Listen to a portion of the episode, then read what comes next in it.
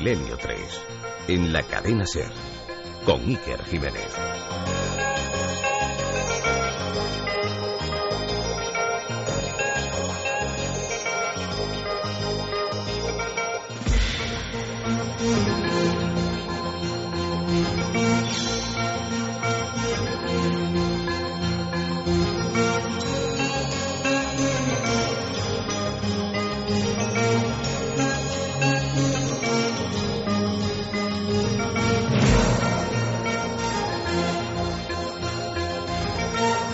Programa que van ustedes a escuchar es la repetición de uno ya emitido. Gracias por su atención.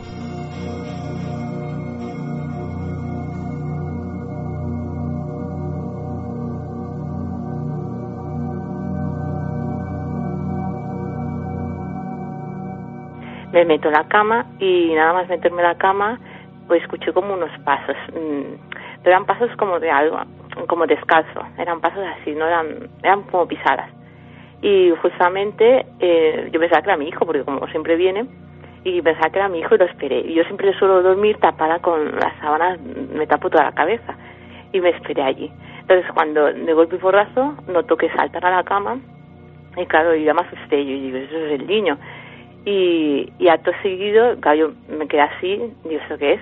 Y acto seguido noto como poco a poco iban subiendo hacia mí, pero era muy despacito, era una sensación muy rara, eran despacito.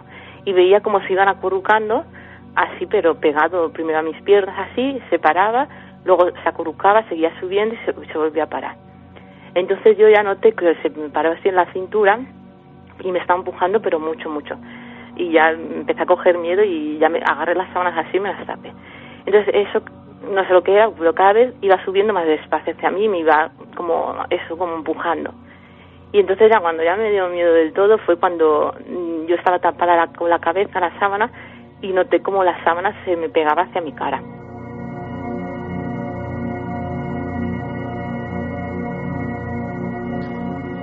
Buenas noches amigos. Es una patología que aparece y es aceptada dentro de la clasificación internacional de trastornos del sueño. La duración de este tipo de experiencias suele ir entre 1 y 3 minutos. Algunos estudiosos, que no hay muchos, aseguran que entre el 50 y 60% de las personas han sufrido en alguna ocasión, en diferentes tramos de su vida, estas molestas, estas inquietantes parálisis del sueño. En ese umbral, entre la conciencia y la aparente inconsciencia, en los brazos de Morfeo, en ese mundo que se abre cada noche ante nosotros, ocurren algunas cosas que a veces no se desligan de la realidad.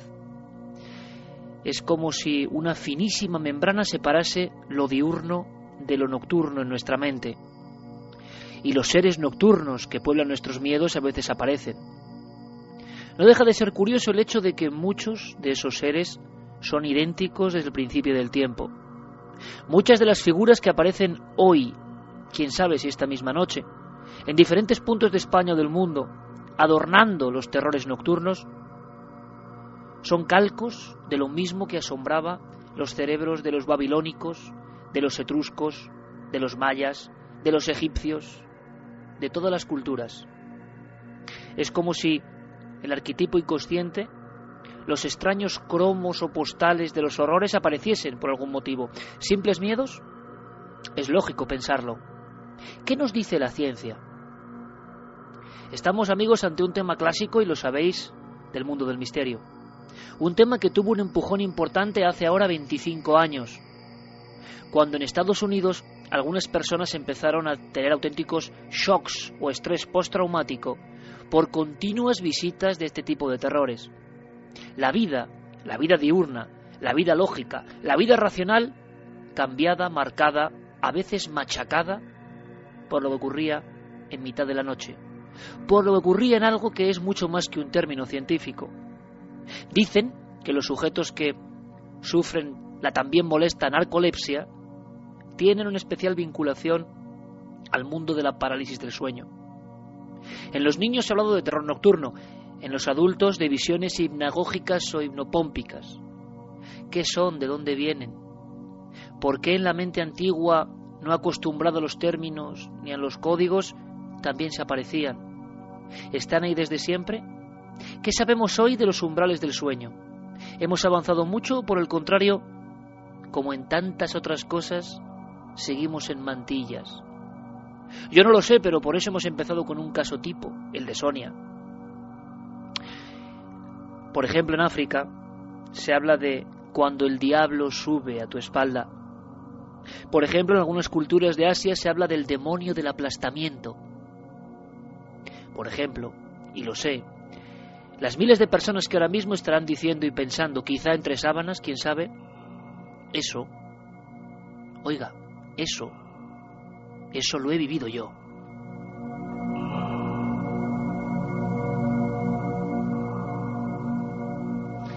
A veces voces, a veces mensajes.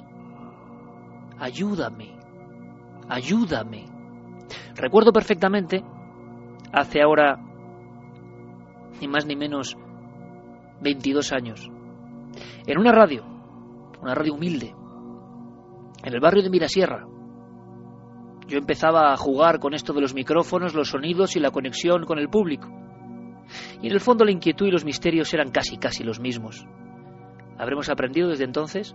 Yo lo que sé es que me encontré por vez primera con la historia de un visitante nocturno terror en el sueño o parálisis del sueño, porque parece que todo está unido o no.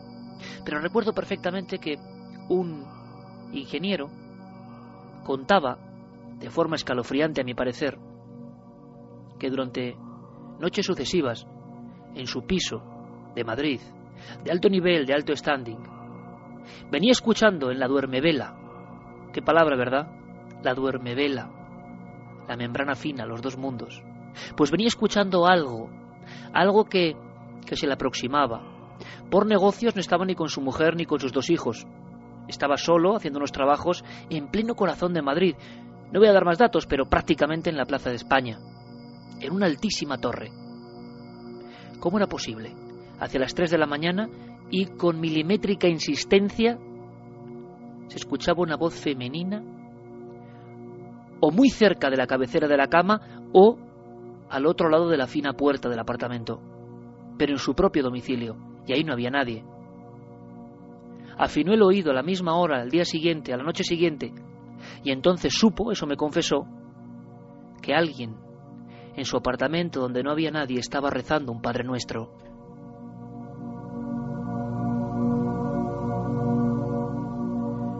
Y el rezo, el Padre Nuestro, se mantuvo durante varias noches, el terror de este hombre fue increciendo, y entonces tenemos que suponer con mente lógica, ese terror añadido le hizo ver lo que vio, o lo que vio estaba ahí, y simplemente le estaba preparando para tener la visión, para entrar en ese otro lado del espejo. Yo solo sé que aquel hombre, con lágrimas en los ojos, me confesó que a la cuarta noche tuvo el valor, el tremendo valor, de incorporarse me llegó a decir que encendió las luces, que se levantó, que de alguna forma quiso sorprender a la fuente sonora que se aparecía como en esa alucinación final. Sea como fuere, él vio algo parecido a un encapuchado, a un encapuchado arrodillado, a una mujer o un hombre con negras galas encorvado, solo durante unos segundos me confesó que casi se le para el corazón en aquel momento. Y esa sensación es la que han tenido muchos amigos y amigas que han confiado en nosotros, contándonos sus parálisis del sueño. Porque en todos los casos, en la inmensa mayoría, hay una antesala. Sentimos una presión. Sentimos que hemos despertado, pero no estamos del todo en la vigilia. Sentimos que queremos movernos, pero algo o alguien no nos deja. Sentimos que la respiración se agita, y es entonces, mirando a lo inmenso de la negrura de una pequeña habitación, por ejemplo, observamos que algunas formas empiezan a cobrar vida. O en ocasiones es un rezo, o en ocasiones simplemente una palabra que dice ayuda o tu propio nombre. Dentro de los tratados de las clasificaciones de los trastornos del sueño, amigos, es sorprendente en los libros médicos y psiquiátricos encontrarnos con este tipo de fenómenos. Y en esos fenómenos entramos esta noche profundamente. Entramos de verdad para saber más, para saber si en 25 años, un cuarto de siglo, la ciencia ha avanzado. ¿Cuál será la respuesta? De momento, amigos, os dejo con otro caso, porque hay algo que en los terrores nocturnos o parálisis del sueño parece un clásico, que se repite en el 2011, que no pasa el tiempo por él. Uno sabe que no es exactamente un sueño. Uno sabe que no es exactamente una pesadilla que se ha quedado colgando en la visión cotidiana, no. Uno siente sobre todo lo que va a contar ahora Jaime Barros, otro testigo, otra persona, otro oyente. Uno siente sobre todo que en esos segundos, en su habitación, en el lugar donde sea, pasa algo y algo le acompaña. Escuchamos. A mí este fenómeno me pasa pues desde que tengo más o menos memoria desde los tres años más o menos que yo recuerde que fue la primera vez hasta, hasta el día de hoy. Más o menos la media es dos veces por semana. Quiero decir que estoy bastante acostumbrado a que me pase esto. Vamos, que he vivido toda mi vida con ello. Bueno, es algo complicado de explicar. Yo sí caso, eh, esto me sucede antes de dormirme. Yo me voy a la cama, eh, intento dormirme y entonces es como, es, es que es muy complicado de explicar. Es como si la mente empezara a funcionar más rápido, más rápido, más rápido, hasta que como que cobra vida propia y empieza a correr al margen mío. Entonces llega un momento en el que se para y no me puedo mover. Lo que sí que puedo hacer es abrir los ojos. Puedo respirar, pero no puedo mover nada más. Además, es, el, el, cuerpo se me queda en un estado tal de relajación que incluso se me cae la mandíbula. Dos minutos, minuto y medio, cosas así. En cuanto a lo de oír voces y, bueno, imágenes, imágenes no. Yo he sentido como, como estar acompañado, como una presencia ahí que da mal rollo, como sombras, y sobre todo más que imágenes, voces. De hecho, es que recuerdo una en concreto que me impresionó bastante, que es la que más recuerdo, que oí una voz claramente, además que lo decía. Decía algo así como no te metas en esto. Voces que surgen, voces que pueden ser nuestro propio inconsciente, por supuesto. Antes de empezar con todo el dossier, tenemos la fortuna, amigos, de que especialistas de primer nivel mundial os van a contar cosas. Luego quiero presentarlos. Sobre todo hay dos que son primeros espadas a nivel mundial, porque no muchos neurocientíficos, psicólogos, psiquiatras se han metido de verdad a escarbar en el mundo del sueño. Pocas veces se cuenta la historia de los sueños y sobre todo de sus trastornos, de la delgada frontera, ¿verdad? Antes, una mera opinión, una situación de cómo está ahora mismo la explicación científica al mundo de los sueños. Para sinceridad, ya lo conocéis todos, Manuel Martín Loeches, un científico, un director del área de neurociencia cognitiva de la Universidad Complutense de Madrid, uno de los máximos especialistas del cerebro. Y veréis, estamos acostumbrados, estamos siendo martilleados constantemente, no sé si tenéis esa sensación, yo sí la tengo, con aquello de que el cerebro casi es un mapa de nuestros actos. Cada parte del cerebro se corresponde a una reacción. Todo tiene lugar en el cerebro, todo lo explica el cerebro. Bueno, por lo menos es lo que nos dicen. Ahora, cuando uno habla de verdad con los que saben del cerebro, saben que casi todo es profundo misterio. Y le pregunté a Manuel Martín Loeches cómo estaba el misterio de la parálisis del sueño, del contenido extraño de los sueños, de los sueños que no se marchan. ¿Cómo estamos ahora, 25 años después del inicio de todas las investigaciones? Los sueños a nivel de la neurociencia todavía son un, gran misterio, son un gran enigma porque eh, para empezar, la, teoría más eh, aceptada es que dormir es una, una función que tiene que realizar el sistema nervioso para ahorrar energía, pero es que no se sabe mucho más eh, cuál es la utilidad del sueño, puesto que habría otras maneras, digámoslo así, de ahorrar energía o de ser más eficaces, ¿no? luego, los sueños, ¿por qué se tienen estas vivencias que además aparentan ser tan reales? cuando uno las está sufriendo o las está viviendo. Pues no se tiene, realmente no se tiene ni idea. Ese podría ser, en boca de un científico sincero, el estado de la cuestión, la realidad. Cada noche entramos en un mundo del que suponemos cosas, del que intuimos algunos trazos, pero sabemos poco. Nuestro compañero Carlos Largo ha trabajado muy duro para elaborar y para componer casi las piezas del dossier. Uno de los objetivos era una doctora. Yo quiero que escuchéis a esta doctora norteamericana, que la escuchéis y luego, si os parece, la presentamos y cometamos el porqué de sus investigaciones. Una mujer valiente, porque ha tenido que anotar muchas pesadillas. Y de alguna forma, casi casi como los trabajos de Jung, esta mujer se estaba dando cuenta de cómo muchas pesadillas eran tan reales que no se sabe cuándo empieza precisamente lo objetivo, cuando no son solo ensoñaciones, sino parece conexiones con otro mundo. Escuchemos a la doctora Adler y ahora Carlos Largo os hace su semblanza. Creo que es realmente importante. Hablamos de la máxima autoridad mundial en un fenómeno llamado parálisis del sueño. Es una experiencia que mucha gente ha tenido y se sabe que existe desde hace miles de años. Por mis investigaciones he deducido que entre un 25 o 30% de las personas de todo el mundo han vivido al menos un fenómeno de parálisis del sueño.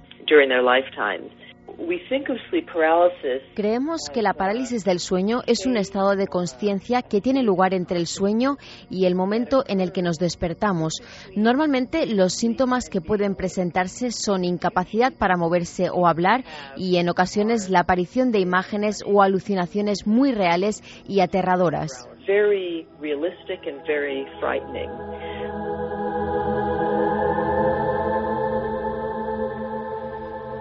Carlos Largo, compañero, buenas noches. Buenas noches, Iker. Eh, sé que estás fascinado con esta historia, sé que conocer a la doctora Adler ha sido el inicio de un camino. Yo no sé si podemos contar a nuestro público quién es esta doctora tan valiente.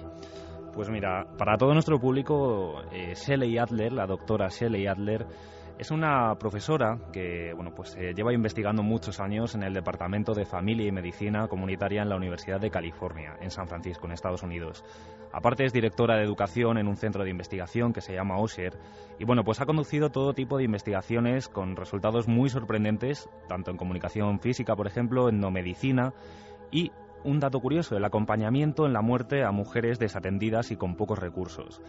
Pero quizá el campo en el que bueno, pues se ha conocido y ha tenido mayor fama y mejores resultados ha sido en el campo que, que, estabas hablando, en el de la parálisis del sueño, la investigación de las pesadillas, el efecto nocebo y las conexiones que muchas veces hay entre el cuerpo y la propia mente.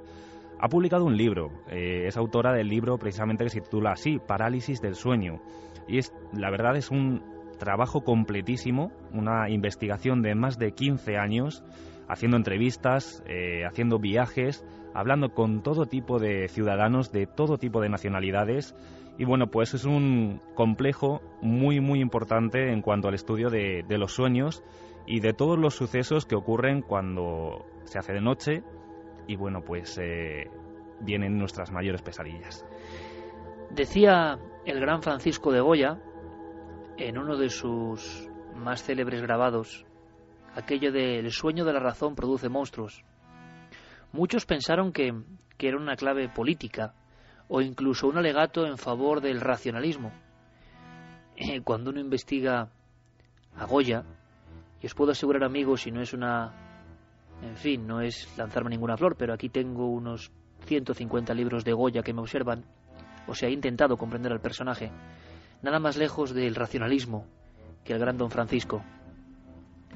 Él decía que cuando la razón pasa a ese otro estado, cuando estamos en un mundo donde no podemos dominar con la lógica, y tanto que aparecen los monstruos, vaya monstruos.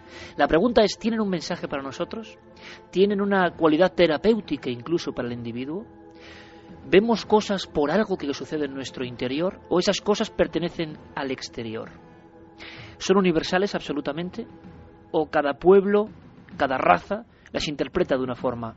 ¿Se han construido religiones a través de estas apariciones? ¿Son quizá el inicio de las propias religiones? ¿Desde siempre aparecen en lo más profundo de la infancia? ¿O se unen a nosotros, por ejemplo, en mitad de la vida? De repente, nunca uno ha tenido parálisis del sueño, se cree libre de eso y una noche ve que algo le presiona el pecho, que no se puede mover, mira hacia los pies de la cama y quizá es probable que vea una sombra que le vigila, simplemente una sombra. Sería el caso arquetípico, una sombra sin cara, una sombra alta, una sombra en la esquina de tu habitación, una sombra que te mira, que está ahí, tú sabes que está ahí. ¿Qué significado tiene esto? A partir de ahí, hipótesis todas las que queráis. Otro aragonés, como Goya, es nuestro querido amigo Javier Sierra. Javier, buenas noches. Muy buenas noches, Iker. Javier, hace 25 años, y ahora hablaremos más adelante eh, de esta especie de nueva etapa, algo pasa en Estados Unidos que esto que ya era conocido, aunque siempre marginado, en los libros de psiquiatría, en los libros de medicina, cobra una corporeidad, cobra un nuevo salto, se accede a una nueva dimensión.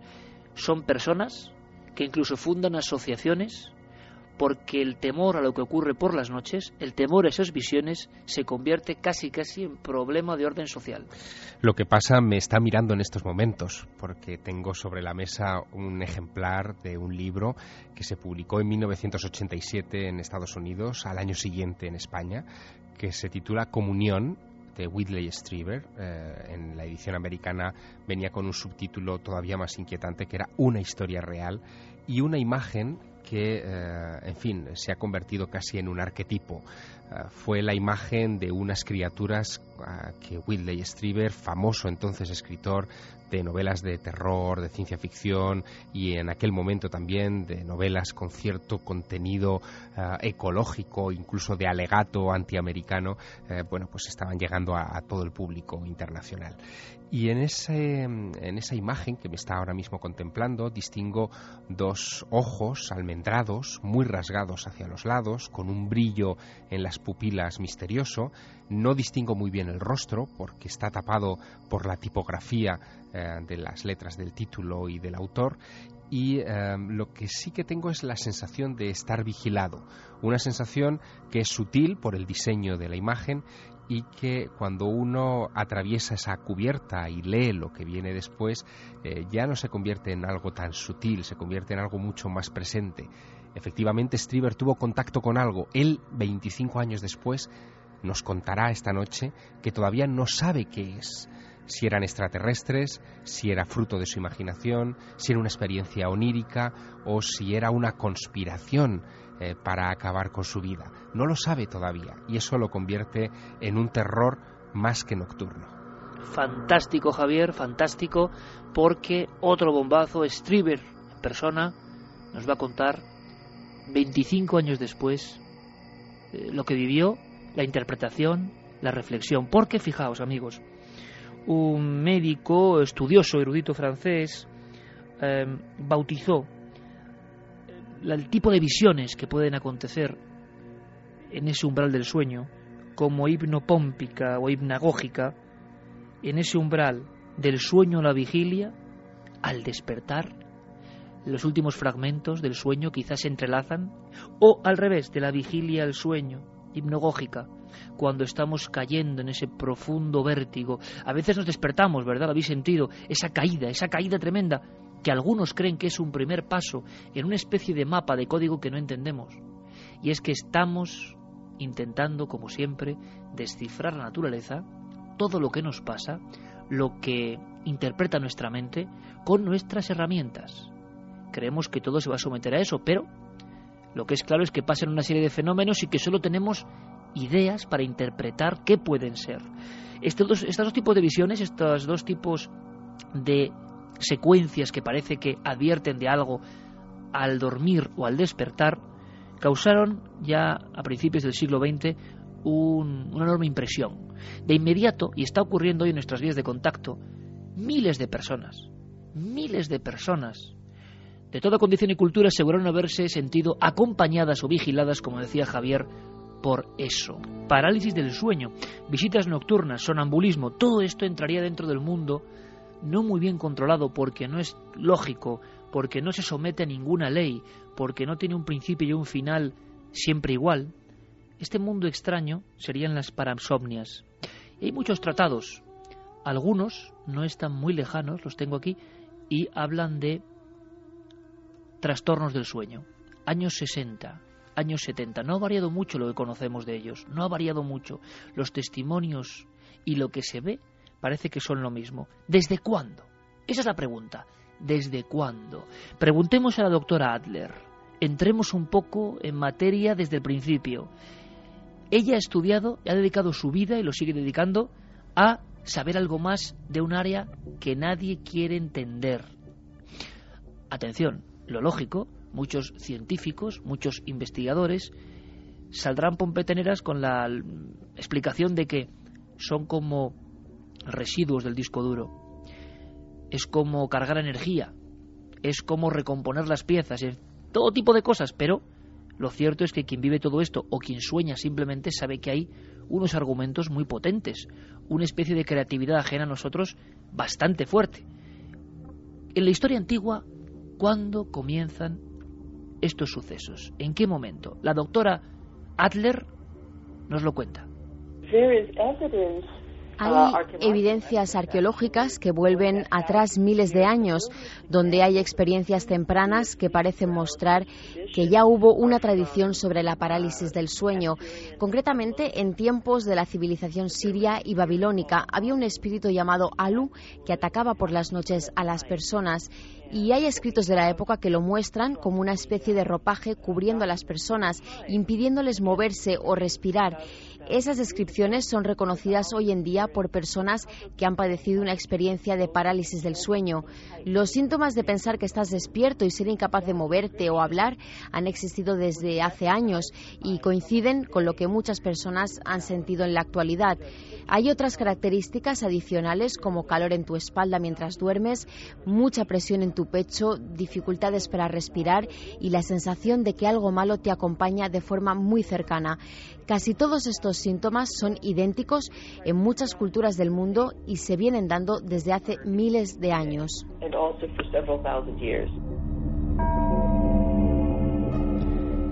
No deja de ser interesante, ¿verdad? No deja de ser curioso ¿Por qué muchas cosas las compartimos de forma universal?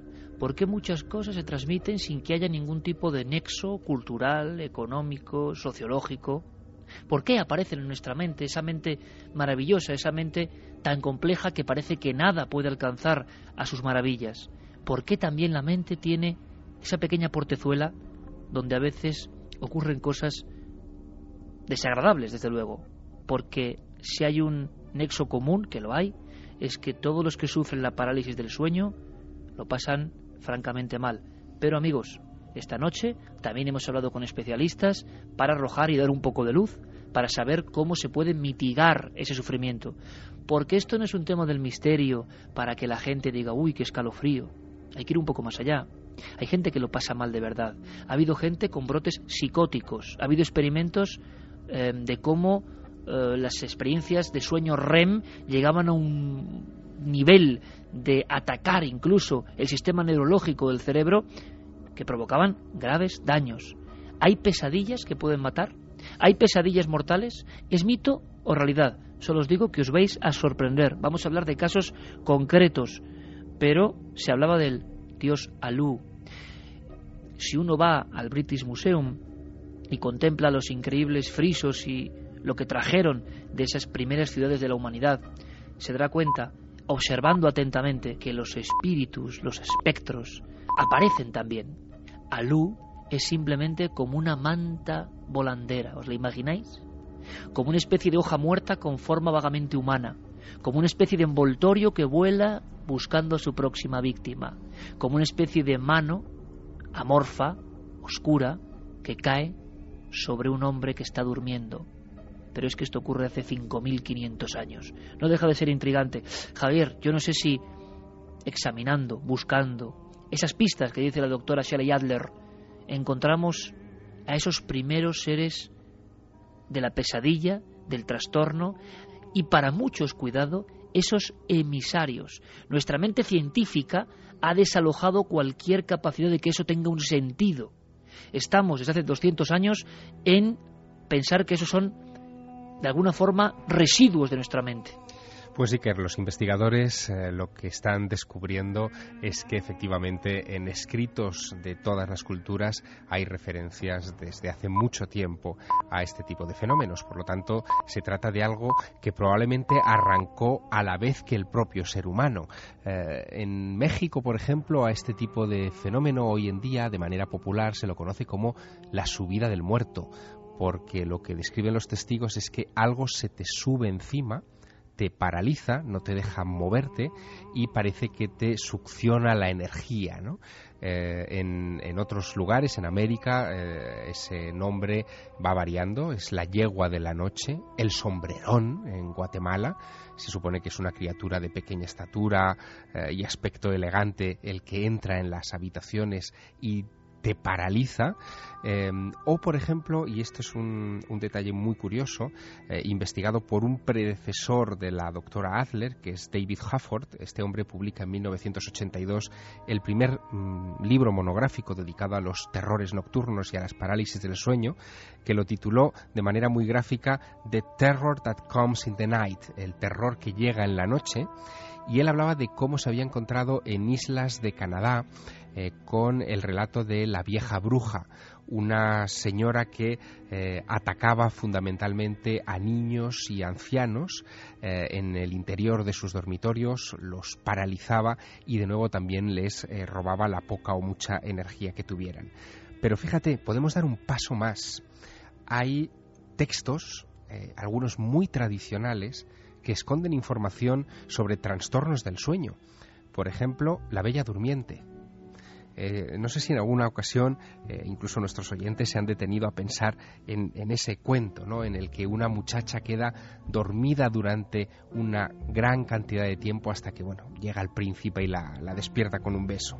Bueno, pues el, tema de la bella durmiente, el, hecho de que una persona pueda dormir ininterrumpidamente durante un largo periodo de tiempo y que encontramos también en otros mitos como el cuento de Washington Irving de Rip Van Winkle, un aldeano eh, que se queda dormido 20 años bajo un árbol a poco de que comience la revolución por la independencia de los Estados Unidos y se despierta dando gritos a favor de Jorge III, el rey de Inglaterra, sin saber que ya las colonias ya, ya no existen, o el, el mito de los siete durmientes de Éfeso, que es paleocristiano, donde siete cristianos son perseguidos por un emperador y se despiertan en una cueva en la que se refugian años más tarde, eh, siendo ya la cristiandad gobernado por otro. Bueno, pues esto parece que tiene una conexión con un síndrome que hoy tiene un nombre moderno, es el síndrome de Klein-Levin, eh, aproximadamente, eh, bueno, es un síndrome muy, muy, muy raro, se conocen muy pocos casos, pero se da siempre en la adolescencia personas que pueden caer dormidas durante 22 horas al día, apenas se despiertan dos o tres horas para asearse, para comer algo y vuelven otra vez a caer indefectiblemente dormidos. Ese sueño paralizante también puede llegar a durar, Iker, una década. Hay casos de una década investigados en hospitales en Estados Unidos y en Europa y que no tiene explicación para los científicos, no saben por qué se da, es otro de esos expedientes a sumar a la enorme cantidad de anomalías del sueño que conocemos.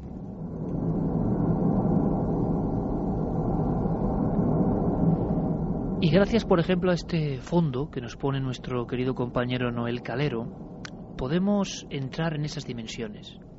Es un poco la idea.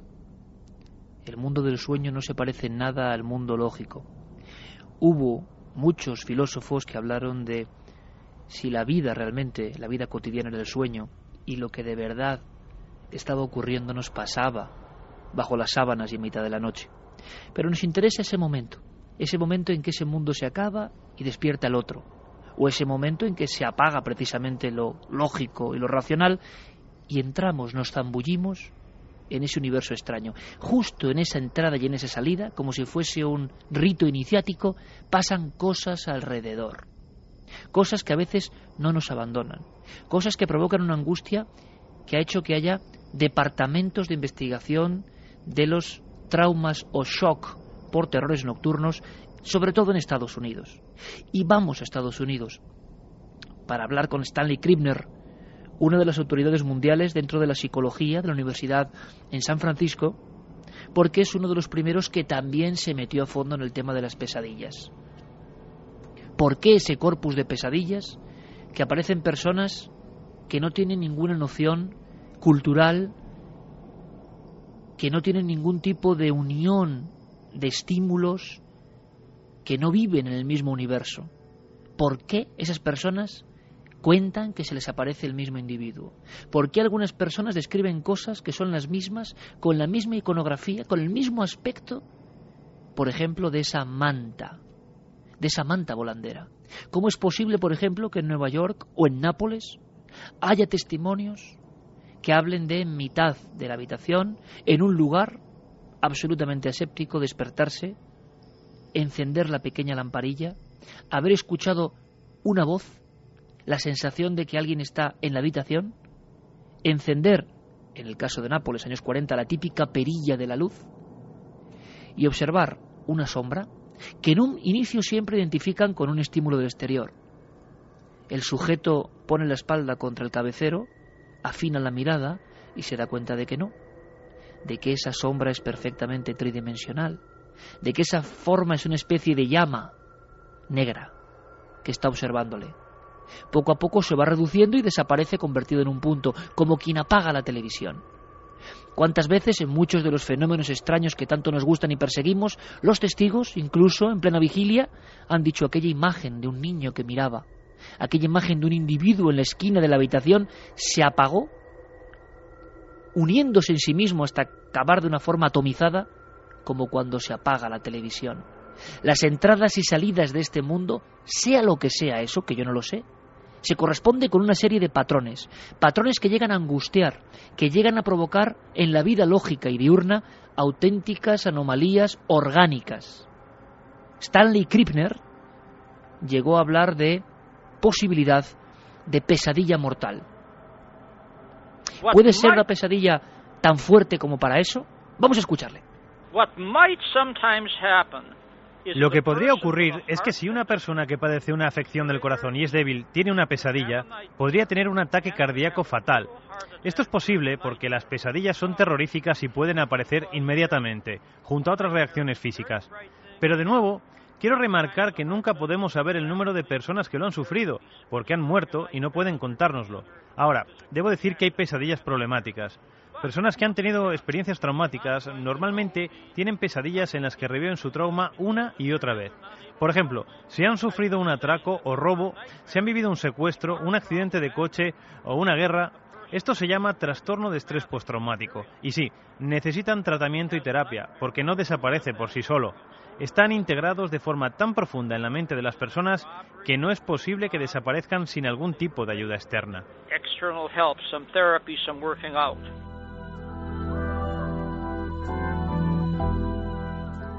Sabíamos que la doctora Adler había pasado años investigando una serie de muertes extrañas en una cultura muy concreta, con unos condicionantes muy concretos, y donde algunos de sus miembros aparecían con rigor mortis, los ojos todavía de terror, y en ocasiones mirando un punto de la habitación. Habían sufrido un infarto u otro tipo de mm, anomalías o shocks internos, con la sensación, a decir de los familiares incluso, de que extraños visitantes accedían a su mundo en la noche. Ahondemos un poco más con la asepsia de Manuel Martín Loeches, repito, uno de los grandes de la neurociencia en nuestro país. Los científicos más lógicos pueden llegar a imaginar pesadillas tan intensas, tan indistinguibles de la realidad que pueden provocarnos un infarto. ¿Esto es posible? O nos encontramos con anomalías, digamos, que rozan la leyenda urbana. Escuchamos a Manuel Martín Loeches. Entonces, si el cerebro está viviendo experiencias aterradoras o, está viviendo situaciones angustiosas y una persona padece ciertas enfermedades coronarias que facilitarían de alguna manera la presencia de un infarto o de alguna situación pues eh, grave, sí, sí sería posible que, ocurriera en, en algunas personas.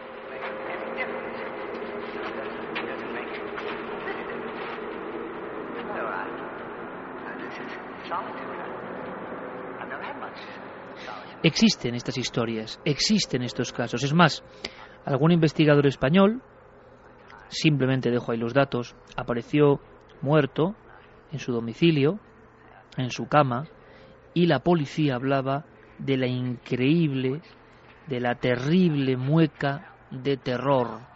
Y era un terror que no parecía ser simplemente elaborado por el dolor. Parecía que alguien había muerto de miedo. En una pesadilla se habló mucho de esa historia y quizá un día la contemos con detalle. Javier, ¿tiene algún otro caso importante de pesadillas que matan?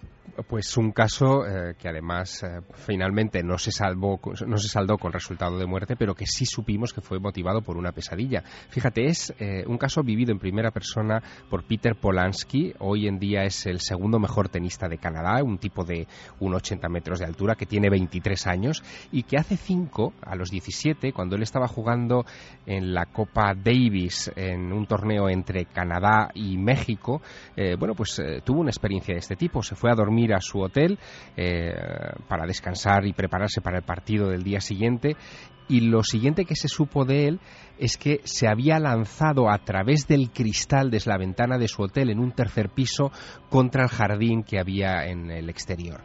Eh, se salvó, se salvó de milagro, pero se rompió las dos piernas, hubo que operarlo, más de 400 puntos de sutura, una operación de cinco horas, eh, meses en silla de ruedas para su rehabilitación y lo que contó eh, es estremecedor. Él dice que en un momento determinado se sintió paralizado al poco de, quedarse dormido o de lo que él creía que, era el haberse quedado dormido y notó clarísimamente la presencia de un hombre armado con un cuchillo bajo el umbral de la puerta de su habitación.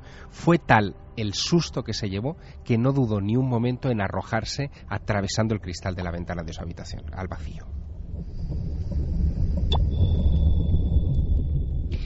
Simples delirios, simples alucinaciones, o esos son términos que son útiles, que son grandes cajones de sastre y donde vamos metiendo todo lo que no acabamos de entender.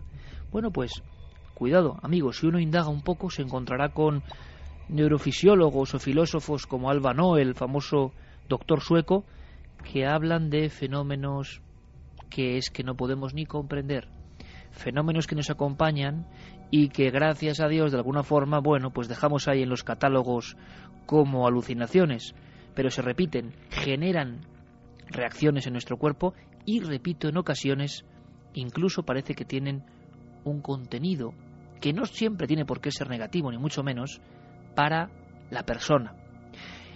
Una investigación en una cultura, la doctora Adler, ahora Carlos Largo nos va a dar más datos, pero que ella nos adentre en una de las historias más sorprendentes que se han conocido en la investigación del mundo de la parálisis del sueño. Una comunidad que parecía muy proclive eh, a tener este tipo de dolencias o patologías, los Humong. Que lo cuente ella, doctor Adler. No parece haber evidencias que prueben que la parálisis del sueño pueda ser lo suficientemente peligrosa como para matar a una persona. Lo que mi investigación ha demostrado es que en determinadas circunstancias y existiendo algunas condiciones previas como síndromes o afecciones cardíacas, el fenómeno de la parálisis del sueño puede ser tan estresante para el individuo que puede conllevar una disfunción del organismo. La parálisis del sueño no es fatal, pero parece ser que en determinadas poblaciones asiáticas sí puede producir un ataque de corazón inmediato.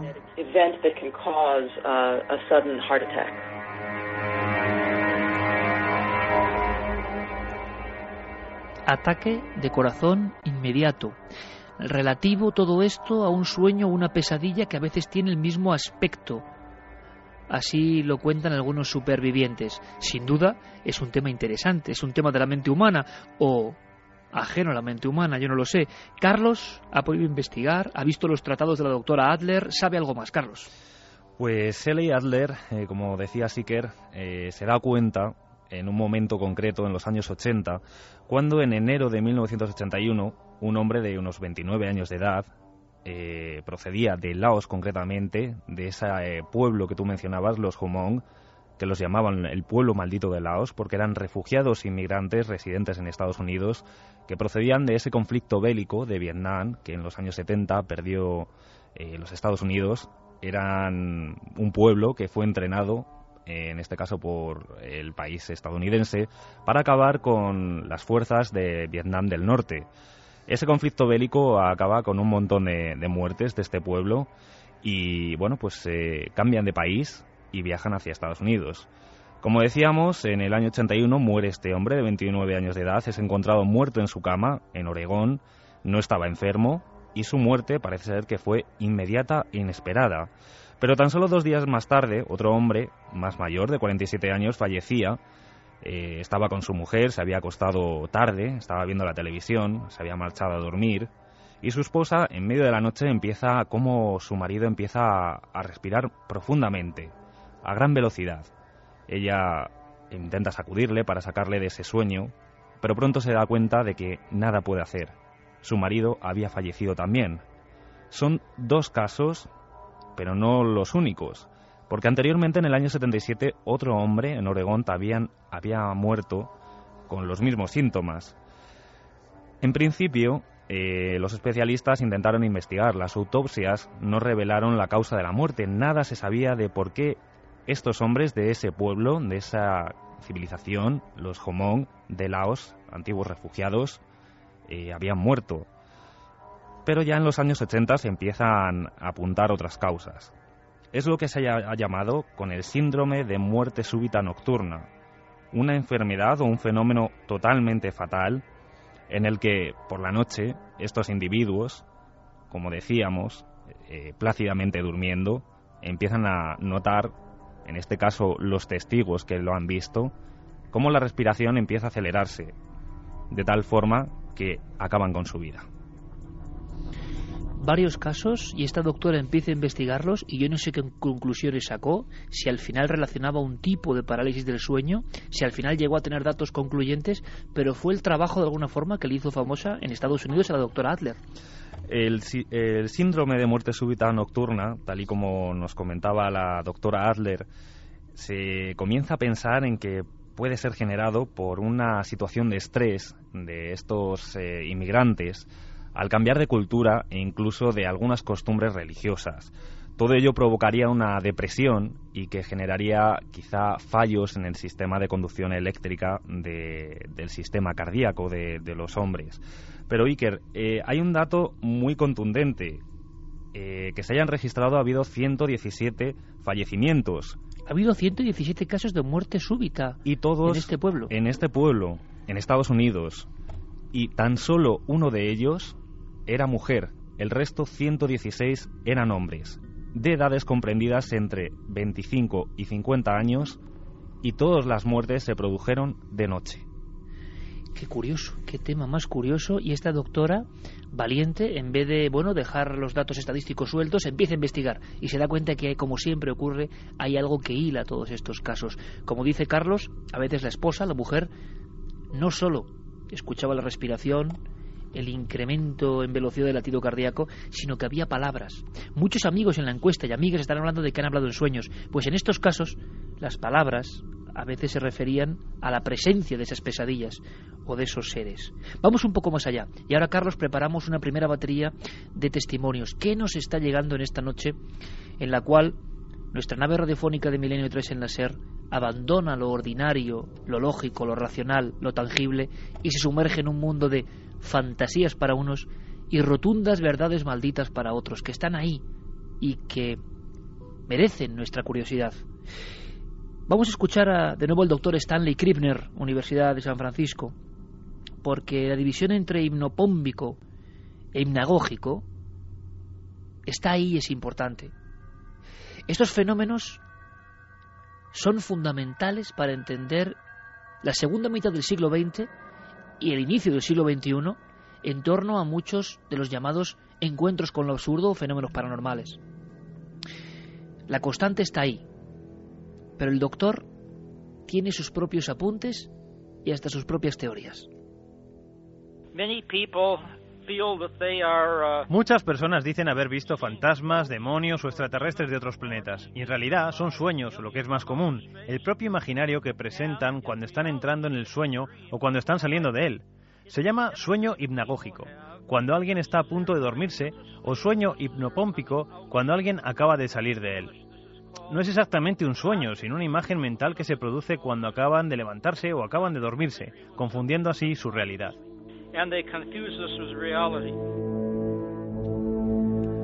¿Se confunde la realidad o es que la realidad es así por naturaleza y nuestro cerebro no alcanza a comprender lo que pasa en ese umbral del sueño?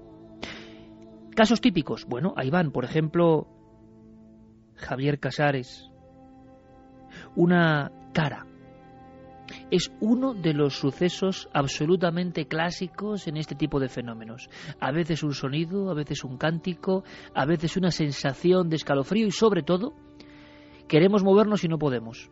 Miramos alrededor en la habitación, todo está igual, pero incluso podemos ver nuestro cuerpo y no se mueve, pero queremos movernos. Hay una desconexión entre el cerebro y su intención y el organismo.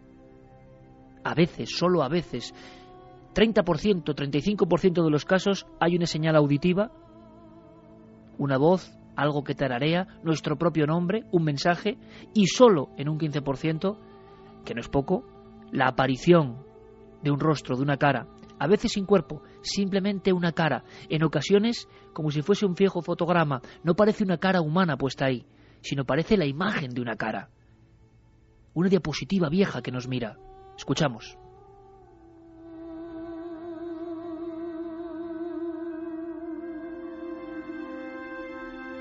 Ya el caso más fuerte quizás, que fue con el que más asustó mi madre, fue una noche que ya estaba durmiendo en la cama y se despertó porque notó como que tenía un peso encima del pecho. Ella se, se despertó toda asustada porque no se podía levantar y según cuenta ella, dice que escuchaba o que le dio la sensación de escuchar a alguien que le pedía ayuda, o sea que, que le estaban gritando ayuda. Se asustó, levantó los brazos para cerrarlos, los cerró y en ese momento ya sí que se pudo levantar. Entonces lo que hizo fue ponerse su, su bata y salió a, a las oficinas del cuartel a, a, pedir que por favor llamaran a mi padre porque estaba esa noche de servicio, a ver si es que le había sucedido algo o qué es lo que pasaba. Ayuda, un mensaje y la sensación de estar acompañado por alguien. Y también, como decíamos, fragmentos, más testimonios, más casos. De pronto lo que es algo auditivo se convierte en algo visual. Una noche eh, estando acostado, eh, pues apareció en la habitación una, una cara de color verde y estaba como flotando. Eh, no es que la cara fuera verde, sino como si solamente estuviera la cabeza y le ponemos un filtro de fotografía, ¿no? De color verde. Eh, ya cuando encendí la luz mmm, y consciente de que estaba despierto, pues ya, pues como un niño, pues avisé a mi padre, pegué un grito y apareció mi padre. Y al aparecer mi padre por la puerta, miró a la puerta eh, la cabeza y desapareció. Y eso quedó ahí.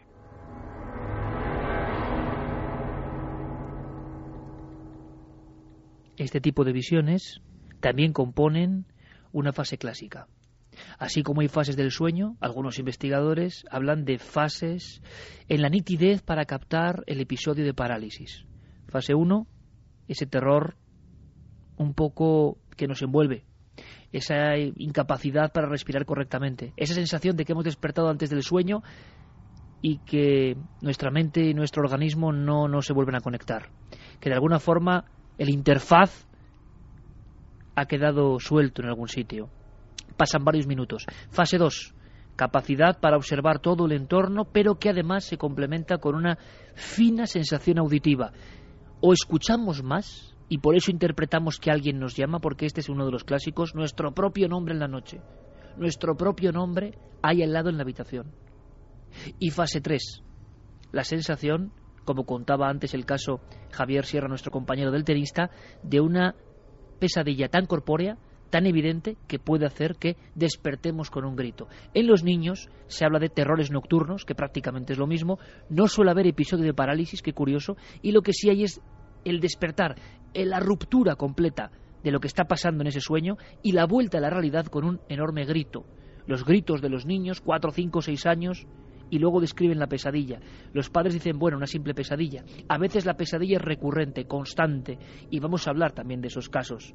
Pero toca el momento antes de saber qué pasa con el investigador Whitley Strieber, qué pasa 25 años después con los primeros que empezaron a investigar en visitantes de dormitorio, que sería una de las partes más extremas, quizá una cuarta fase de este tipo de fenómenos.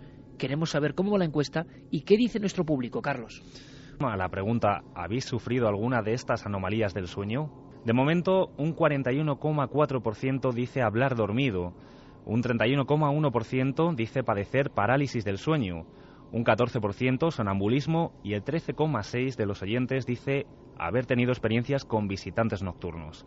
Y la verdad es que están llegando un montón de experiencias. Está siendo un día de bastante participación. Y por ejemplo, Georgina de Tarragona nos decía, me encanta que habléis de terrores nocturnos y visiones. Las he tenido toda la vida, son tan vívidas y reales. Estaré escuchando. Buenas noches. Crujeiras nos decía, en los países hispanos es también conocido como la subida del muerto y en tierras anglosajonas se le conoce como Old Hag, la vieja bruja. Manuel nos decía que su abuela hablaba dormida con distintas voces a la suya y a la de su interlocutor, al que no se le entendía nada. Violeta también nos decía, a mí me han llegado a llamar por mi nombre, terribles las parálisis del sueño. Saludos a todos. Andrés, dejo de escribir en mi escritorio iluminado con cuatro velas y una piedra Himalaya, y de pronto el relato de esa mujer, los pelos de punta. Javi de Barcelona, hola Iker, una amiga de mi hermana está en el hospital bastante mal por un derrame cerebral. Dice que cada tarde se le aparecen sus abuelos ya fallecidos y se colocan en los pies de la cama observándola. Elena García, mi tío sufre de narcolepsia. Esta enfermedad le vino a raíz de ver cómo su hermano moría electrocutado. La única forma de despertarle sin peligro es acercándole café recién hecho. Saludos.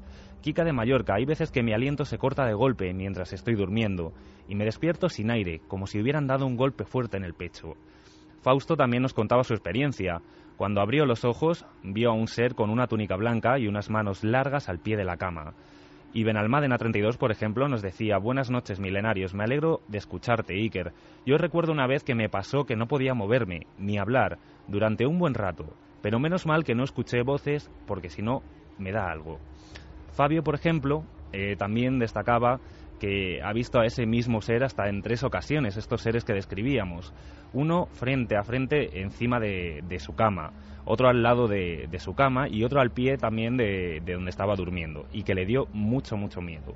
Pili también nos decía, no soy creyente, pero tuvo que, poner, que tuvo que poner una Biblia en la mesilla de su cama porque antes de entrar en sueño profundo siempre oía una voz de hombre que gritaba su nombre y que notaba un peso de golpe en sus piernas.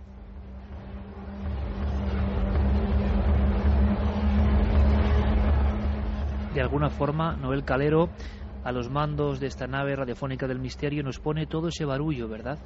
Todo ese barullo onírico que está en algún lugar, todas esas voces que algunos dicen que son de la locura y que vienen a vernos, o desechos de nuestra propia mente. A mí un día, un hombre creo que bastante sabio me dijo algo inquietante en la provincia de Málaga, algo así como que todos somos emisoras y cada uno llevamos puesto nuestro dial, más o menos lógico. Aquellos a los que llamamos locos tienen simplemente una desviación del, del dial, están escuchando otras frecuencias.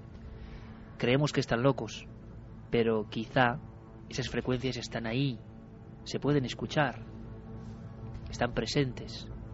Solo hace falta sintonizar. O mejor no. Lo cierto es que en esta panoplia de mensajes, rápidamente, Carlos Largo nos acaba de contar en vuestra voz casi todas las características, ese golpe en el pecho, esa especie de manos que bloquean las piernas. Todo eso, ¿cómo lo explica la ciencia oficialmente? Bueno, primero, la ciencia explica poco oficialmente, pero si hay un argumento que hay que dar es más o menos que en las fases 3 y 4 del sueño no REM, del sueño que no tiene movimientos oculares rápidos, de un sueño profundo, pasan algunos de estos fenómenos. El sueño se queda impregnado ahí, despertamos pero nuestro cuerpo todavía no se ha incorporado. Y en ese umbral que nos parece más largo, pero que son segundos, acontece la sensación de angustia, de presión del pecho. Otra opción científica es que en la pura fase REM, en la fase en la cual nuestros ojos se mueven a gran velocidad, en la fase en la cual hay un contenido psíquico constante, vibrante, y sin embargo estamos convertidos en un auténtico tronco cada noche, a veces con episodios de hieratismo, en ese momento, si nos despertamos por cualquier tipo de sonido, cualquier tipo de estímulo que ya no recordamos, estaremos despiertos, escucharemos voces del sueño, se quedarán fragmentos de esa película también hilvanada y seremos incapaces de desligar una cosa de la otra. Pero la gran pregunta, la que lanzo yo al aire es, ¿por qué siempre el mismo fenómeno? ¿Por qué el pecho? ¿Por qué hasta algunos artistas antiguos hablaban de un demonio subido al pecho? ¿Por qué siempre con las mismas fases? No deja de ser inquietante, ¿verdad?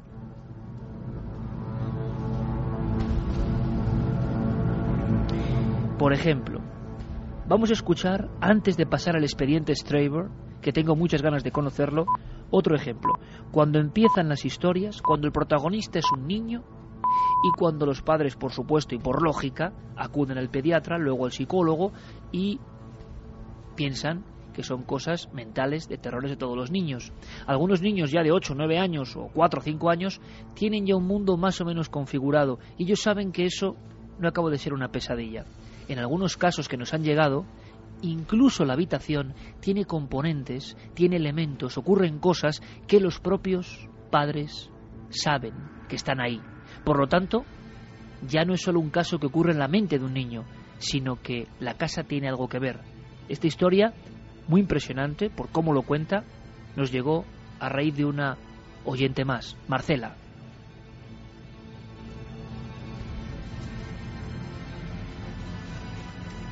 Eh, empieza con muchas pesadillas por la noche, empieza a orinarse en la cama, eh, muy despistado, con muchísimos dolores de cabeza. Incluso lo está llevando al neurólogo porque los dolores de cabeza eran al descartarse. Y dicen que en, en un niño no es normal, que cuando hay falta de vista, pues los dolores de cabeza aparecen a lo largo del día, no al despertarse, que los niños no tienen preocupaciones ninguna y por la noche no, no hay en la cabeza, entonces no tiene por qué doler, el neurólogo dijo que estaba todo bien las pesadillas seguían, incluso nos planteamos llevarlo a un psicólogo para ver qué estaba pasando y hasta que al final averiguamos que, que el niño realmente el problema era que estaba viendo a alguien, que ese alguien lo que quería era su hermano.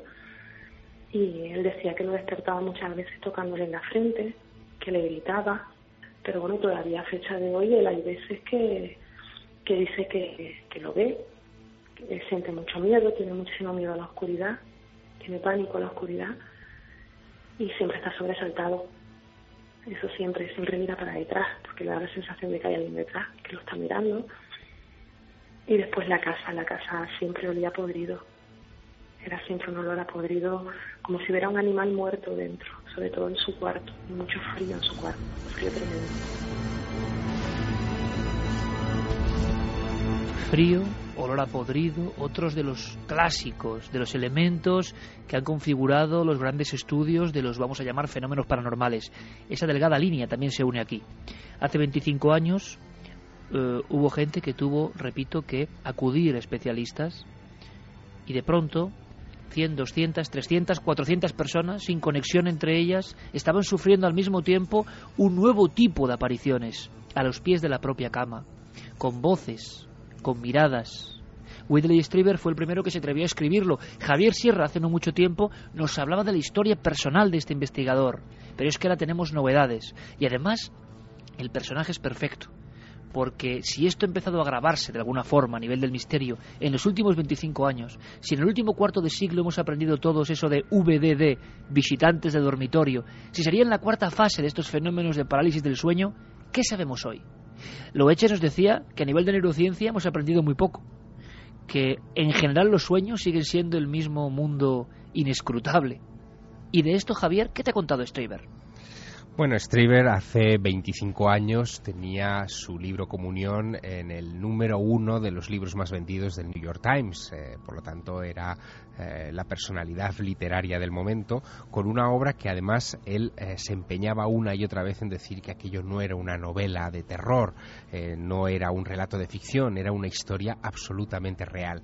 Lo que mm, esta tarde hemos podido hacer con él en una conversación distendida que hemos mantenido por teléfono desde su casa en Santa Mónica, en California, es rememorar el inicio de todo y en qué situación se encuentra ahora mismo su autoinvestigación sobre lo que él eh, vivió en una tarde de Navidad de 1985.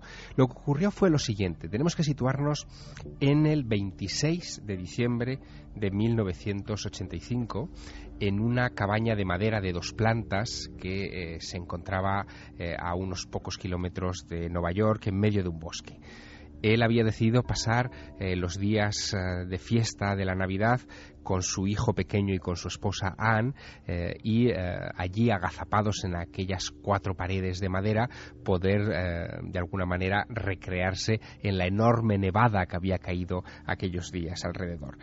Aquel 26 de diciembre después de haber estrenado el nuevo trineo del hijo de Whitley y de haber cenado el resto de la comida de Navidad del día anterior, eh, se acostaron pronto y a las 11 de la noche más o menos, eh, me contaba Whitley que ya debían estar absolutamente dormidos había conectado la alarma porque aquello era un bosque eh, y él tenía miedo de que la casa pudiera sufrir algún tipo de asalto. Se había colocado su escopeta de caza debajo de la cama, en fin, por si acaso, nunca la sacaba de allí.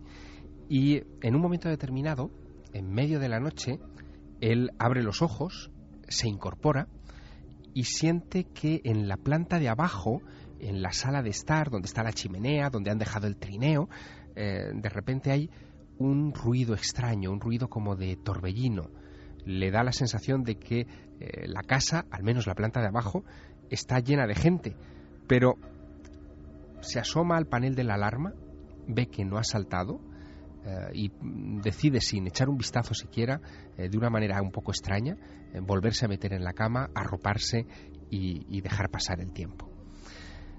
El caso es que no termina de dormirse porque eh, las puertas dobles de la habitación, dos puertas de madera, de roble, eh, que están entreabiertas, eh, de repente comienzan a bascular, especialmente una de ellas.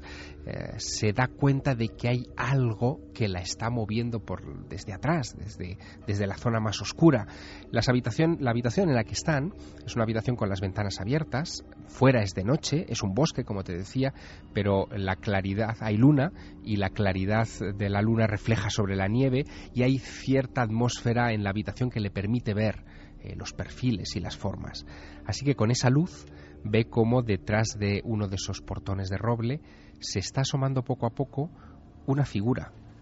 Es una figura mm, que no logra identificar, mm, la ve como muy grácil, muy, muy estilizada, de pequeño tamaño. Eh, él se queda paralizado, no, no logra moverse y estupefacto ve cómo esa figura va abriendo poco a poco la puerta y va asomándose.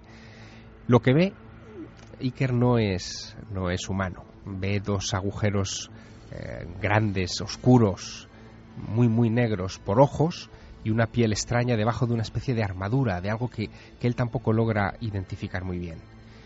Y de repente todo funde a negro, no sabe mm, qué es lo que ocurre durante un tiempo indeterminado y cuando abre los ojos se encuentra completamente paralizado, con la extraña sensación de estar flotando en algún lugar que ya no es su casa, que es diferente. Ha visto eh, o cree haber visto eh, hojas, ramas, como si lo hubieran succionado hacia arriba. Tiene la sensación de estar en algún lugar por encima de su casa y la impresión fidedigna de que ha caído en una trampa. Y entonces nos cuenta lo que pasó. Y terminé en una habitación donde me pareció que había gente que no era normal. Eran muy extraños, tenían grandes ojos, eran muy bajos y no, francamente no sabía qué hacer. Estaba completamente bloqueado, no sabía cómo salir de allí. Era como un sueño, pero estaba despierto y allí mismo.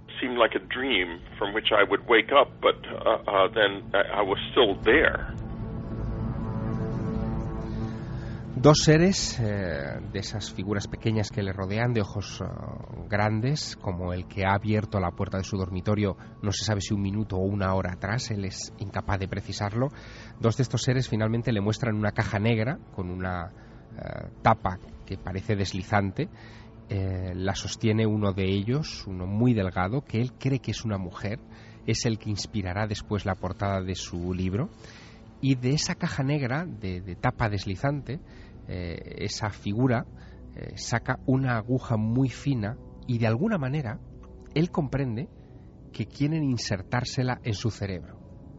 En ese momento Whitley enloquece, enloquece de terror, cree que le van a convertir en un vegetal, que le van a tocar su cerebro y que, en fin, no va a volver a ser nunca más eh, el que era.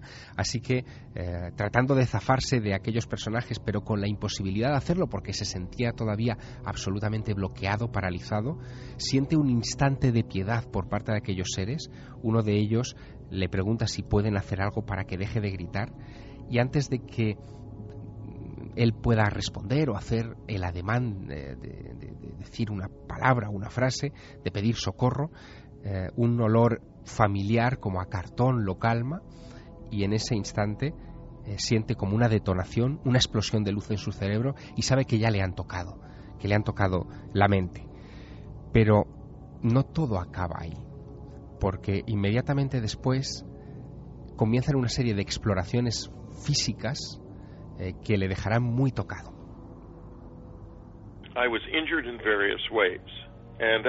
Fui agredido de diversas formas y después de un día o así acudí al doctor porque me resultó obvio que algo había cambiado para mí y pensé que había sido atacado. Tenía heridas físicas y mi médico me examinó y estaba también seguro de que había sido asaltado. Pensamos que había sido un intento de asesinato porque soy un escritor conocido y había publicado un libro famoso e incendiario titulado War Day, que había sido apoyado por el senador Ted Kennedy y había ofendido a ciertas personas influyentes en la política de los Estados Unidos. Él cree que, todo esto puede haber sido un asalto físico. Todavía él no piensa en, ni muchísimo menos en extraterrestres ni nada por el estilo. De hecho, acudirá a un terapeuta, eh, a un hipnólogo forense que eh, tratará de sacarle más retazos de lo que ha pasado en ese tiempo de bloqueo eh, que ha vivido y en esas circunstancias, en circunstancias de hipnosis, él recuerda cómo esas figuras llegan incluso a introducirle por el recto una especie de eh, sonda enorme de unos 30 centímetros de largo, con unos cables en la punta, eh, que le dan eh, finalmente la sensación de sentirse violado. Hasta esto, hasta este pequeño detalle tan escatológico, tan extraño, coincide mucho con los relatos antiguos de íncubos y súcubos, de esos demonios eh, que agredían sexualmente a, los, a sus víctimas, a hombres y a mujeres. Pero él no se fijará en eso. Pensará que eh, tras toda esta historia hay algo físico, real, eh, que tiene que ver con humanos, no con criaturas de sus sueños o quizá con extraterrestres. Tanto es así que en estado de hipnosis recuerda algo que lo inquietará profundamente. De repente recordará haber visto a una persona que conoce, eh, un agente del servicio secreto con el que había tenido alguna interacción en el pasado por alguno de sus libros, y eh, estará casi convencido de que alguien en el gobierno ha contratado a agentes de la CIA para mm, hacerle pasar miedo, para hacerle pasar por una de estas experiencias y disuadirlo de sus proyectos literarios de algún modo. Pero no llegará a convencerse tampoco de eso, porque cuando intenta localizar a ese agente de la CIA para pedirle explicaciones y para, para iniciar un proceso legal contra él, descubre que ese hombre lleva nueve meses muerto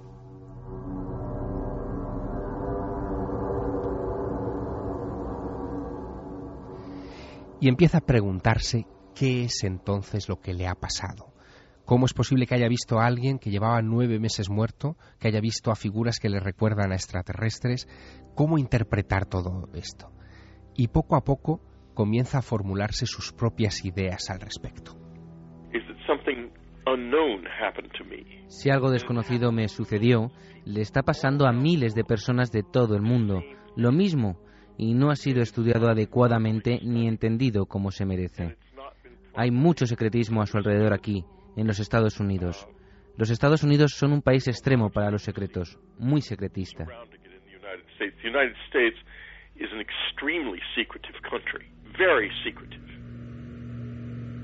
Wilde Strieber acaba de publicar en estos días, 25 años después, un libro que se titula Solving the Communion Enigma, resolviendo el enigma de comunión. Me decía esta tarde en esta conversación que, igual que Communion, se publicó en muchísimos países alrededor del mundo y tuvo traducciones en, más de 20 idiomas, que mm, llegó a verse incluso publicado en, en España, como muy bien sabe Siker, este Solving the Communion Enigma, sin embargo, no ha despertado el interés de casi nadie y no lo ha despertado porque sus conclusiones, cree, no son tanto pro extraterrestres. Él no, está del todo convencido de que esto que detrás de todo esto estén los extraterrestres. De hecho, esa visión de ese amigo suyo muerto eh, de la CIA eh, le ha hecho recapacitar mucho sobre qué clase de fenómeno está viviendo.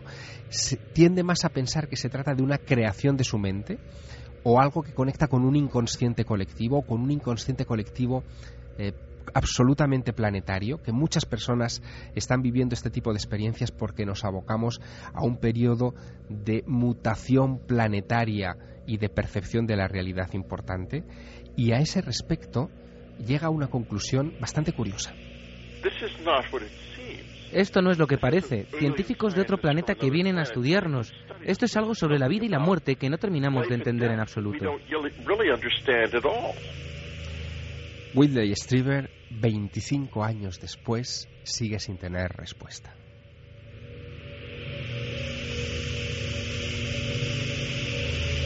Qué maravilla, Javier, el hombre que hace 25 años abrió una frontera nueva, el misterio venía a tu casa, no ocurría en una campiña, en un lugar, no, no, el misterio ocurría en tu propia habitación. Y ahora piensa más en el inconsciente colectivo, en esas palabras tan maravillosas, tan junguianas como el archivo acásico, en esa especie de todo que está en algún lugar y conectamos con eso desde el principio del tiempo. Es más, a este nivel, para resolver algunas incógnitas, hemos preguntado a Manuel Almendro, uno de los padres de la psicología transpersonal, sobre estas visiones, sobre el valor que para la psicología hoy pueden tener estas visiones. No podemos quedarnos solo en la casuística. Ahí está, con los pioneros en la medicina, con los pioneros en la psiquiatría, con los pioneros incluso desde el punto de vista de escritor que cambia su tiempo con esa manifestación, comunión. Pero ahora, a la hora de encontrar respuestas, se encuentra tan solo como todos nosotros. Le hemos preguntado a Manuel Almendro, en el ámbito de la psicología más avanzada, ¿esto tiene un valor? ¿Esto va más allá? Desde la psicología occidental se sabe muy poco sobre esto, excepto en algunos casos como, como Jung o como Asayoli, que han investigado más a fondo eso. Sin embargo, mm, el contacto que tenemos nosotros con psicologías orientales o eh, con las psicologías mm, antiguas, por llamarle de alguna manera, de los pueblos indígenas, para ellos lógicamente forman parte de la entrada en un estado de conciencia mm, que tiene lógicamente algo que decir al, al diríamos al sujeto, ¿no? Es decir, toda esta pesadilla, toda esta cosa violenta, toda esta cosa que llega a nosotros y que no somos nosotros, según los antiguos, examinados, analizados, tienen un mensaje para nosotros. Tenemos que aprender ese mensaje. Están ahí por algo. Quizás somos nosotros mismos conectando con algo para decirnos algo. Están llegando un montón de mensajes por supuesto que la tercera hora Carlos dará buena cuenta ante la cantidad increíble de cientos de mensajes en todas las líneas de contacto de este programa, eh, porque son casos y casos y casos. La muestra, la punta del iceberg, rascar un poco en la arena y nos damos cuenta de que, de que hay muchísimas personas que han vivido fenómenos tan angustiosos como por ejemplo ver a su marido o a su novio al lado que balbucea, que gime, que llora, que está pasándolo muy mal, que intenta despertarse y luego él le dice que está despierto, que estaba despierto, que le estaba viendo, pero que algo no le permitía volver a la vida ordinaria, algo lo frenaba y de verdad que tiene que ser algo muy angustioso. Manuel Almendro habla en sus investigaciones solo con los psicólogos, desde el punto de vista de la ciencia, pero más avanzada, de una especie de estados intermedios. Atención a esto, porque en España, y esto es importante, 25 años después, se está viendo que hay una franja donde pasan muchas cosas y que no podemos desecharla como cuestiones accidentales o desacompasamiento entre mente y cuerpo. Debe haber algo más, algo que no sabemos entender. He visto bastantes casos de estos, yo les llamo estados intermedios. Son muy curiosos muy curiosos porque, bueno, si la persona no se asusta, que es lo que a veces suele suceder, si la persona no se asusta, eh, resulta que eh, la persona puede entrar en unos estados de conciencia interesantísimos y vamos a llamarle alucinatorios entre comillas, pero para mí tienen gran valor terapéutico. La persona, si no se asusta, eh, entra en un estado onírico que yo creo que no es exactamente la del sueño lúcido. Pienso que ahí es un estado diferente. ¿Cuál es el mensaje del doctor Manuel Almendro? Que hay que hacer un esfuerzo. Quizá algunos de los amigos y amigas que están angustiados, que lo viven, encuentran aquí un alivio. Claro que los casos dan mucho miedo, pero nosotros no podemos quedarnos en eso. Estamos atenazando este misterio para saber algo más. Hemos hablado con testigos y hemos hablado con los principales científicos a nivel mundial de este tema, Stanley Krippner y sobre todo la doctora Adler. La gran pregunta es qué podemos hacer si sufrimos este estado de parálisis del sueño, incluso con alucinaciones hipnogógicas o hipnopómbicas. Si se aparecen ante nosotros, ¿qué podemos hacer? Almendro lo tiene claro no hay que intentar huir, no hay que dejarse llevar por el miedo, aunque dé mucho miedo y aunque sea fácil desde fuera decirlo. Hay que quizá relajarse y observar muy bien todo lo que pasa en ese umbral. Le preguntamos al doctor la, a la doctora Shelley Adler por si hay algún tipo de peligro. Hemos visto, nos lo ha contado Carlos Largo, que en algunas comunidades con creencias muy aferradas el terror puede ser tal que se desencadena un infarto, por ejemplo. Pero no nos tiene por qué pasar eso bajo ningún concepto.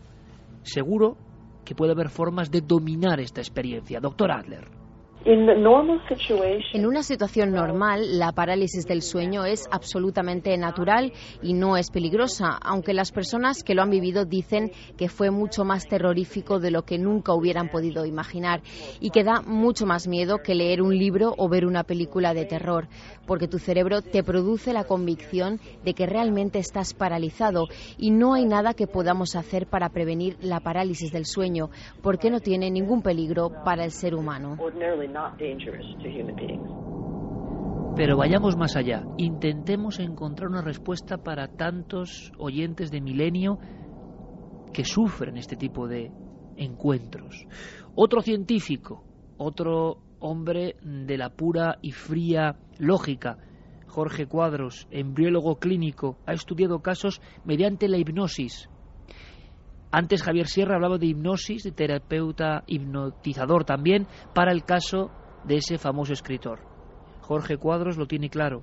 Como miembro mm, de la Federación de Hipnosis Clínica Española, en la hipnosis puede haber una forma de entender este tipo de visiones. En principio no es una patología, por lo tanto no es un problema. Si fuera, eh, si ocurriera con mucha frecuencia, eh, probablemente requeriría una ayuda profesional. Yo, por mi parte y por mi por mi formación, recomendaría eh, a un especialista, a un psicólogo especialista en, hipnosis clínica, porque se podría tratar. Pero yo sé muy bien que hay personas que no quieren llegar a ese nivel, hay personas que viven en lugares, en núcleos lejanos de las grandes capitales, personas que quizá esta misma noche, en un pequeño pueblo, tienen miedo a dormir porque aparece esa pesadilla que cobra forma dentro de la habitación. Por ejemplo, un niño con viejos ropajes, una mujer que mira fijamente sin decir nada junto a la cama. Es que eso ocurre. Hay más posibilidades de enfrentarse a eso.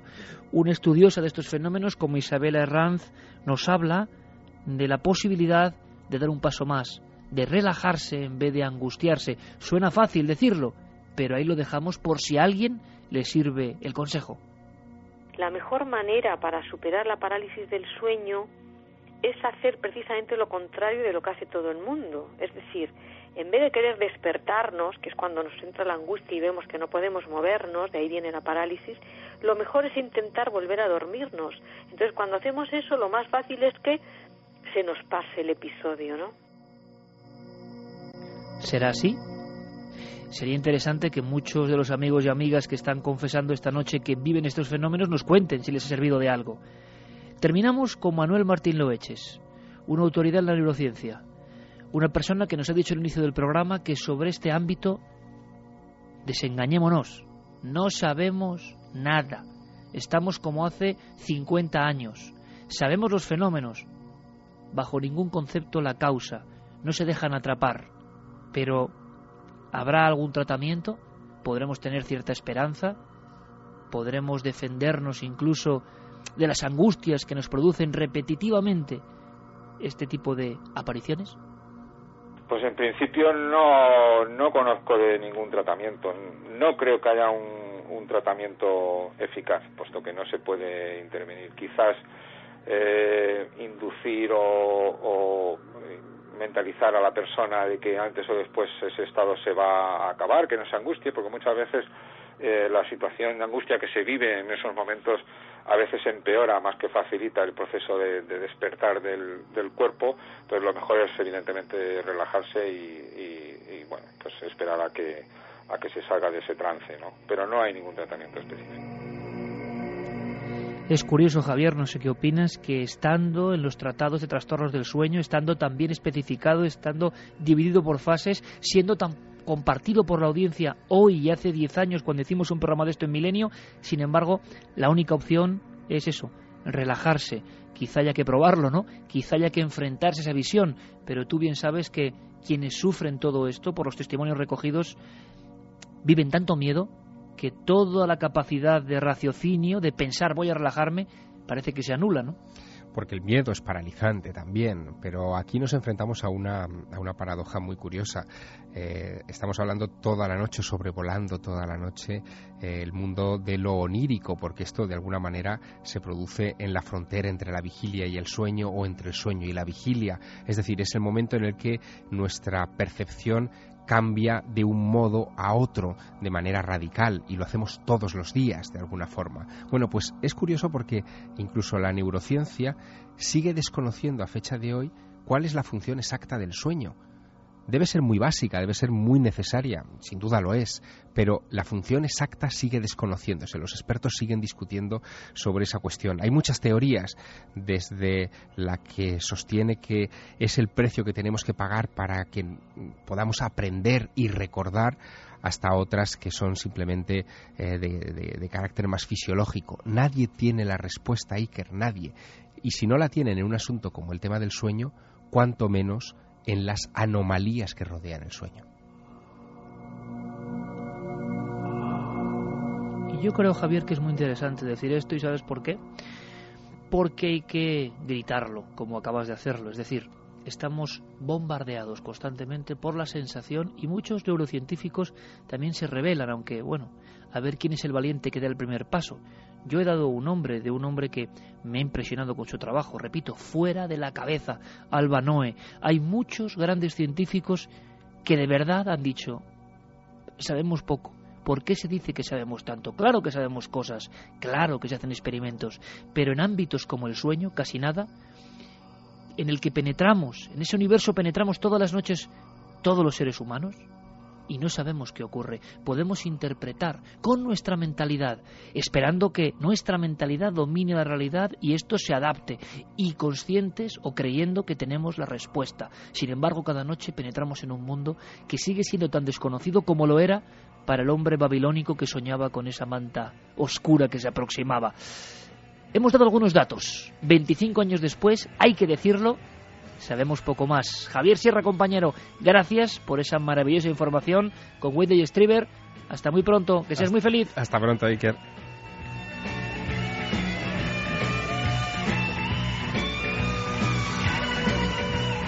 Enseguida, por supuesto, muchas más informaciones, nuestro equipo, Santiago Camacho y todo lo que está pasando, por ejemplo, en la red.